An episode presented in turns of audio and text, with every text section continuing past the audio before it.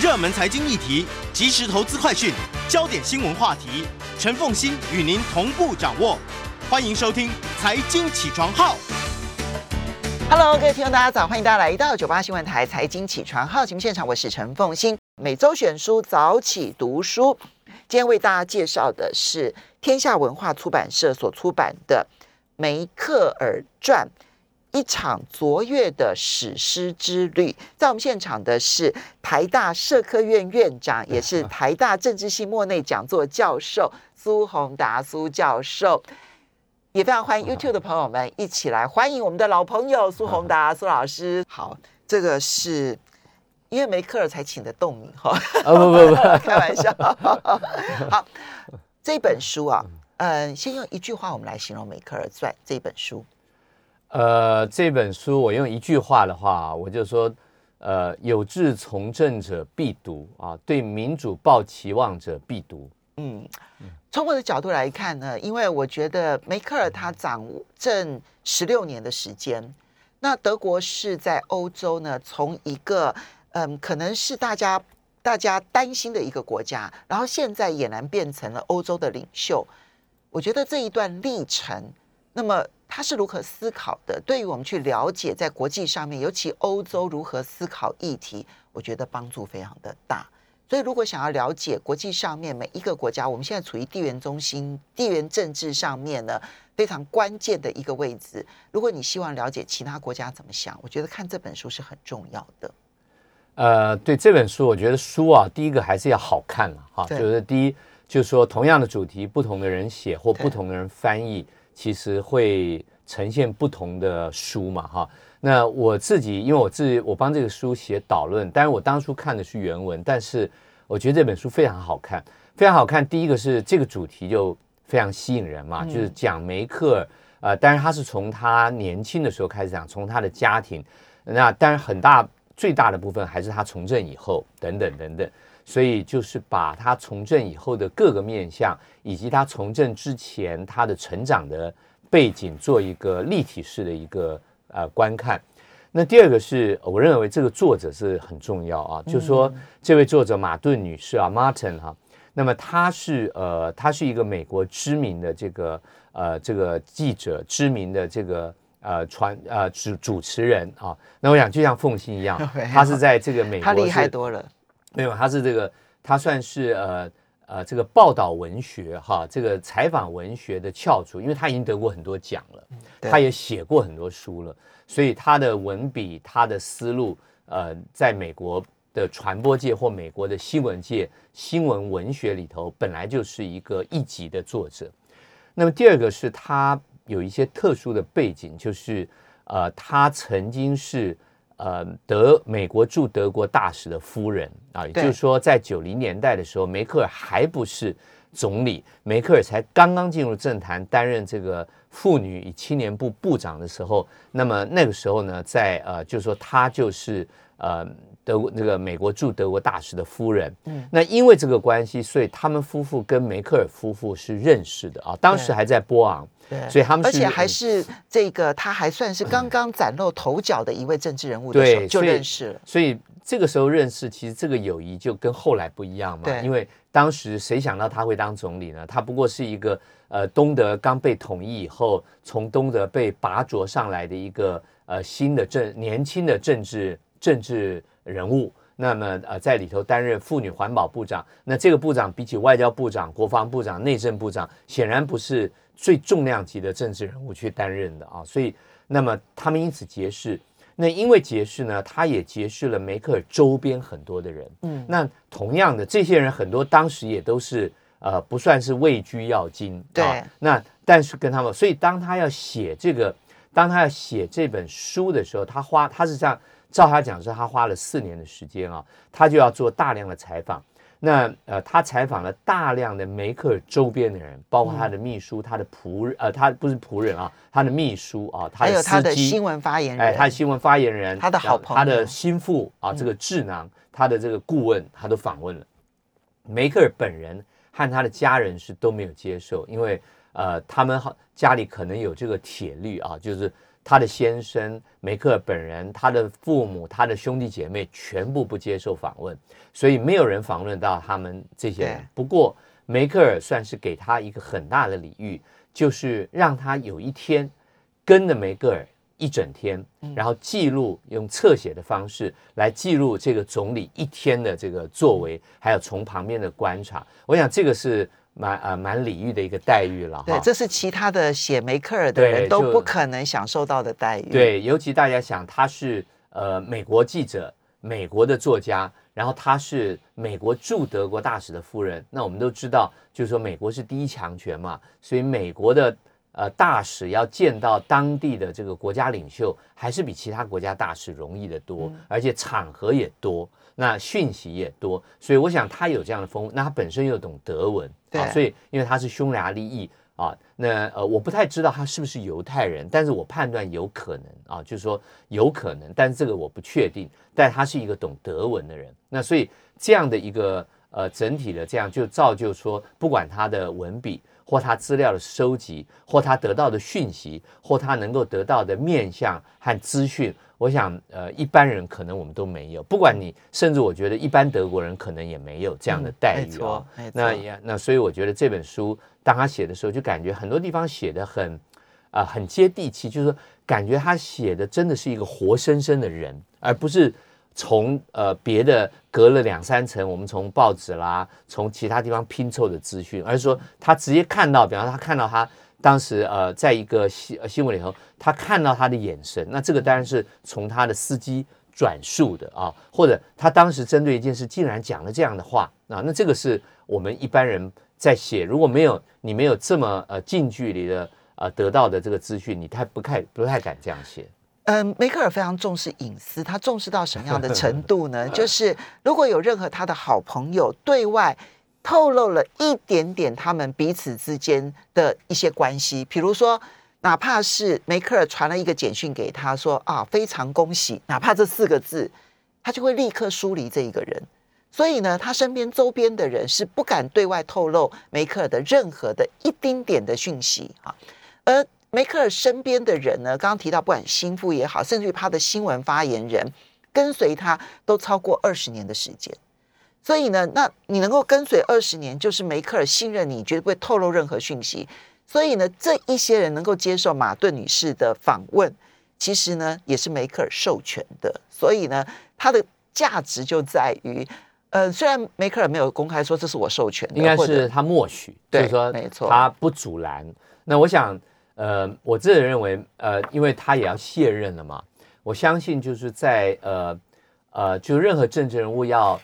走下这个历史舞台的时候，他也会想到之后的人怎么评价他。没错那我想他也在为自己，他自己可能不知道他将来会不会写回忆录，可是，在德国的这个呃领袖里头，好像不见得必然啊，嗯并不见得必然。那他就借别人的笔，别人的这个眼目来写下他所期待被写下的，这也是一种可能。好所以我们来介绍梅克尔啊，他其实呢，呃，他在汉堡出生，德国的汉堡出生，但是是汉堡包，对，但大家都知道说他是在德东，然后呢，这个长大的。他为什么会去德东？其实他父亲做的这个决定，对他这一辈子影响非常的大。呃，他父亲是这样啊，我先讲一下，他的父亲是从来没有投票给他的女儿，他的母亲也他的母没有，亲也没有，他的前夫也没有。，对那这个呃这个概念啊，那这个概念是什么呢？是呃他所呈现的，呃从这个书里头以及我的判断是，他父亲是非常左派嗯啊，就他父亲是非常左派，就是那种社会主义平等啊，就是这种人平等，然后厌恶资本主义的情绪应该是很强烈。所以他那个时候才会到德东去。对，那当然他有另外一个是他是牧师，所以他认为有上帝的呼召，因为当德东的这个神职人员、牧师都凋零，然后没有办法补足，然后没有人要去的时候，他毅然接受啊、他认为的上帝的呼召，然后移民去。那当时这个节呃这非常异类，因为大家都是从东德逃出来，嗯移到西德。那不过当时我们要讲一下当时的情况，跟他呃移居到东德的时候还没有柏林围墙。对，所以这个还是不一样。如果当时柏林围墙已经建的话，我的判断是他父亲应该就不会去了。好，所以柏林围墙是在梅克尔小时候建起来的。对我们稍微休息一下，马上回来节目现场了。欢迎大家回到九八新闻台财经起床号节目现场，我是陈凤欣。在我们现场的是台大社科院院长苏宏达苏教授。那么，嗯，也非常欢迎 YouTube 的朋友们一起来收看直播。每周选书早起读书，天下文化出版社所出版的《梅克尔传》，一场卓越的史诗之旅。好，梅克尔的父亲选择接受教会的征召，然后呢去德东，然后使得呢梅克尔一出生，在汉堡一出生之后，应该不到一岁，然后就已经全家搬到了东德哈，其实现在是称之为德东，所以他一直是在德东长大的。那么，嗯，在长大的过程当中，其实看得出来他有一点点叛逆，跟他父亲不见得唱抖同调。然后呢，他选择物理。其实也跟当时的政治气氛下，他觉得他没有太多发展的空间，所以选择物理比较安全有关系。呃，是的啊，这个梅克尔，呃，如果我们看一看，就在共产主义下啊，这个统治的精英，其实走人文社会科学是辛苦而且风险非常大的啊。这个因为这个政治的架构非常强硬，所以你能够活动的空间其实非常小，而且很多时候可能。呃，今天对了，这个两年以后，你的论述也不见得对了。尤其那时候的东德看起来比这个苏联管的还更严。呃，东德啊，当时东德人口大概统一的时候大概是两千万嘛啊，但是东德就有三十八万的这个俄罗斯的驻军啊，大家可以想，这个是其实是个军管的概念啊，其实是个军管的概念，所以就是呃。所以在那样的气氛下，我觉得梅克尔是一个聪明的人，他就选择了啊，选择了科学，然后就一路从科学这样子做拿到博士，然后最后到他们的国家科学院，就等于我们的中研院，然后担任这个研究员。那一直到德国统一的时候，他才转换跑道，毅然决然的告别这个科学家的生涯，然后投入政治。啊，我觉得这个也是一个很有这个毅力和决心的一位女士啊。我觉得这个人生。我觉得呃，我看了，我觉得想到我我看过另外一本书，叫《人生不是赢在起跑点，也不是赢在终点，它赢在啊，他用大陆的词叫拐点啊，就转折点。他说人生重要的是转折点，你做出关键的决定。哎，我觉得这个话讲的有点道理啊。没错，对。其实梅克尔他很特别，他里面有一段故事让我印象很深刻，那就是他当时在嗯，就是科学院的时候，然后呢从事物理研究。其实当时有一位他的同事。然后呢，可能就是有一些嗯言论，然后不受这个当局的欢迎，然后呢，当时呢某种程度被软禁了。后来因为国际声援，所以呢他才被释放，然后呢就离开了东德，然后去了西德。那呃，等到这一个柏林围墙倒塌了之后呢，当时其实这位他的好朋友梅克尔的好朋友曾经写信给他。写信给他之后呢，然后梅克尔回了一封信说：“你不要再写信给我了，因为呢，你写信你可能会影响我。”好，那这件事情我其实有点惊讶。好，他就说：“你是异议人士，我不要跟你有往来。”可是呢，等到柏林围墙解这个这个倒塌了之后，梅克尔再跟这个朋友联络上，这个朋友后来就终身不原谅梅克尔。那当时梅克尔是做那样的决定。可是呢，在柏林围墙倒塌之后的一个月，我其实算了一下时间，才短短一个月的时间，他就决定从政，放弃物理，然后从政。那一年他三十五岁，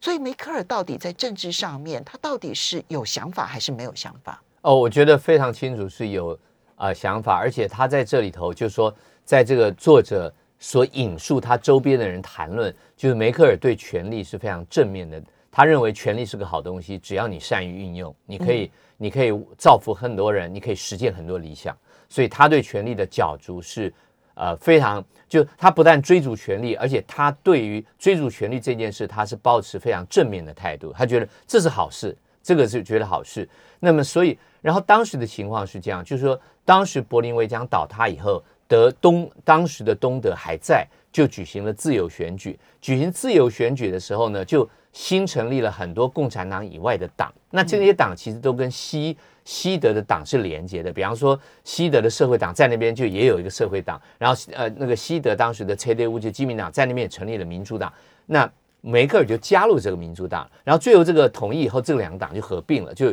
东德的这个基督教民主党的分支就并入了西德的整个德国的基督教民主党。那这里头有一件有趣的事是，呃，梅克尔是东德长大，他父亲是那么社会主义，他为什么没有加入社会主义党，加入这个 SPD，而加入 CDU 就比较右派、比较保守、比较传统的政党？梅克尔在这里头被引述讲了一句话，他说他认为左派太意识形态，他说政治不应该是这样。嗯啊，那我觉得这个话终其一生，我认为他都蛮持守的。也就是说，他认为政治不应该是有那么激烈的一种，呃，就是说，当然一些基本价值要有，但基本价值之外，把它变成一个意识形态而不可妥协，他认为这不是他要的政治啊，所以他就没有加入这个左派，没有加入 SPD，而加入了 CDU。那加入 CDU 其实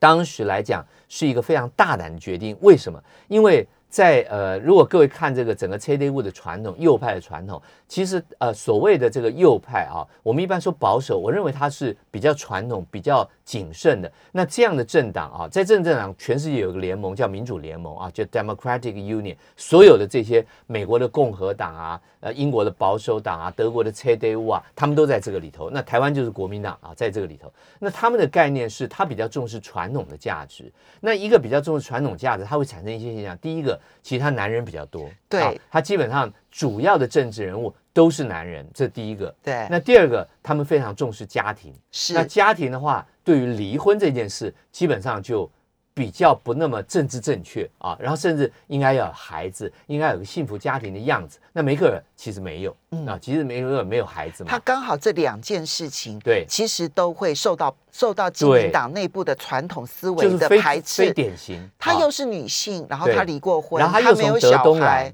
对，然后他又从共产主义，那这些人是非常反共的。就是这些右派是那种反共，是基本上就是价值的，基本上从价值出发的一个没有办法接受共产主义啊，那所以是非常反共的。然后呢，梅克尔是 从德东来，所以梅克尔选择进入 CDU，当时大家并不看好，因为觉得你在这样的一个，你跟当地的主流，当这个党的主流价值基本上，呃，你不能说相逆，可是你就不完全符合他主流价值所需要的一个领导人的形象。对你的你的理念是相同的，但你的人设、你的这个人物设定跟他们的主流思维是不一样的。对，就是说，所以当时大家并不看好，可是他最后我觉得还是有点运气，但我想他有主观的能力，也就是说他。前面几个同样从东德来，也是男士，然后加入了这个 CDU，当时也被科尔提拔。科尔不会，我想一个大的政治人物，他不会只提拔一个人，他一定提拔好多人，然后再观察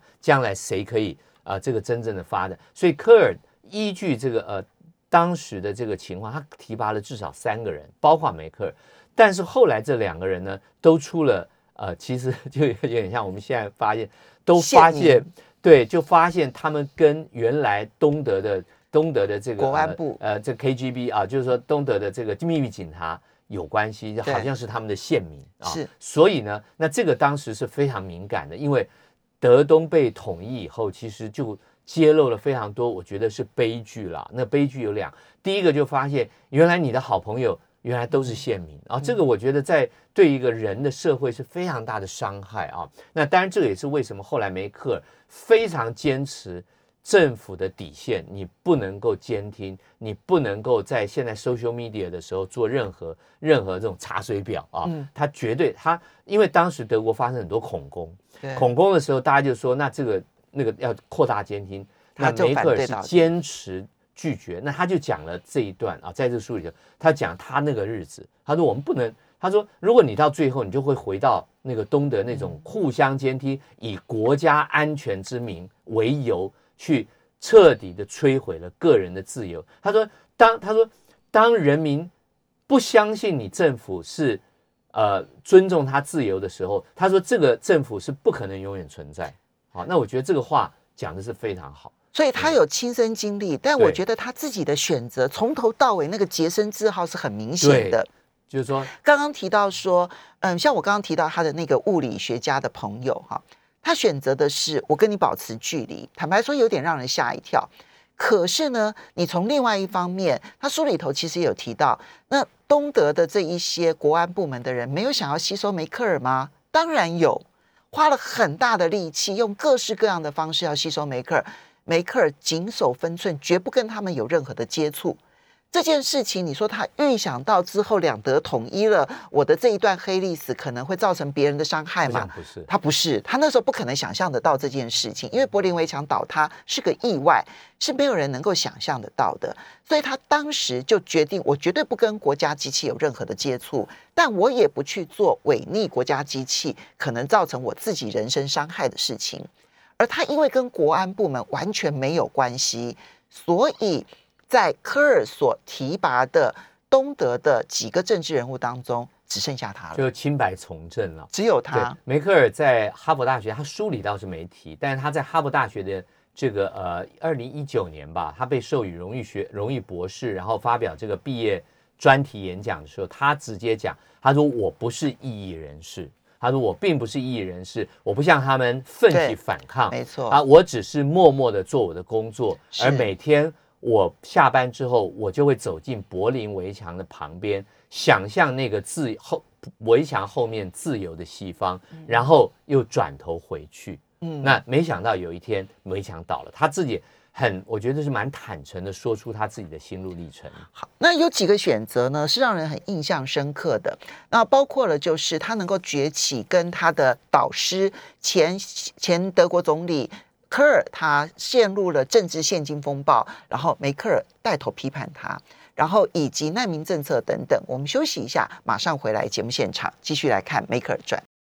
欢迎大家回到九八新闻台财经起床号节目现场，我是陈凤欣。每周选出早起读书，为大家介绍的是梅克尔传。一场卓越的史诗之旅，天下文化出版社所出版的。那在我们现场的是台大社科院院长苏宏达苏院长，也非常欢迎 YouTube 的朋友们一起来收看直播。